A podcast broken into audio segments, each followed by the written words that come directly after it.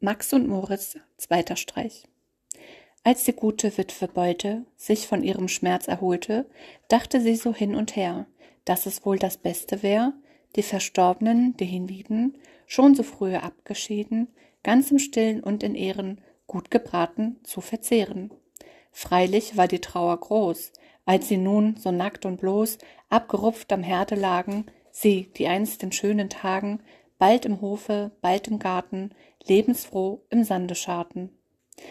Ach, Frau Bolte weint aufs Neu, und der Spitz steht auch dabei. Max und Moritz rochen dieses, schnell aufs Dach gekrochen, hieß es.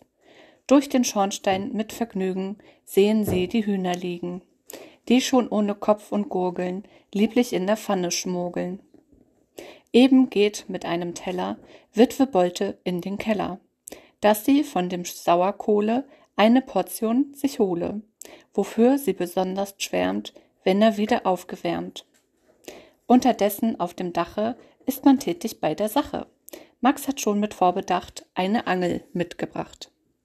Schwuppdiwupp, da wird nach oben schon ein Huhn heraufgehoben. Schwuppdiwupp, jetzt Nummer zwei, schwuppdiwupp, jetzt Nummer drei. Und jetzt kommt noch Nummer vier. Schwuppdiwupp, dich haben wir. Zwar der Spitzer es genau und er bellt, Ravau, Ravau, aber schon sind sie ganz munter, fort und von dem Dach herunter.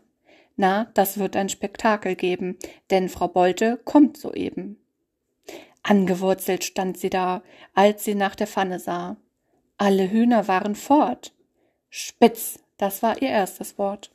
O du Spitz, du Ungetüm, aber wart, ich komme ihm. Mit dem Löffel, groß und schwer, geht es über Spitzen her. Laut ertönt sein Wegeschrei, denn er fühlt sich schuldenfrei. Max und Moritz im Verstecke schnarchen aber an der Hecke, und vom ganzen Hühnerschmaus guckt nur noch ein Bein heraus. Dieses war der zweite Streich, doch der dritte folgt sogleich.